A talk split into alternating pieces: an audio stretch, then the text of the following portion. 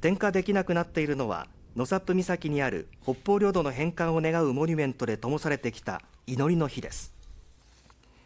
根室市によりますと祈りの日は1981年にモニュメントが完成して以来基本的に毎日点火されてきましたが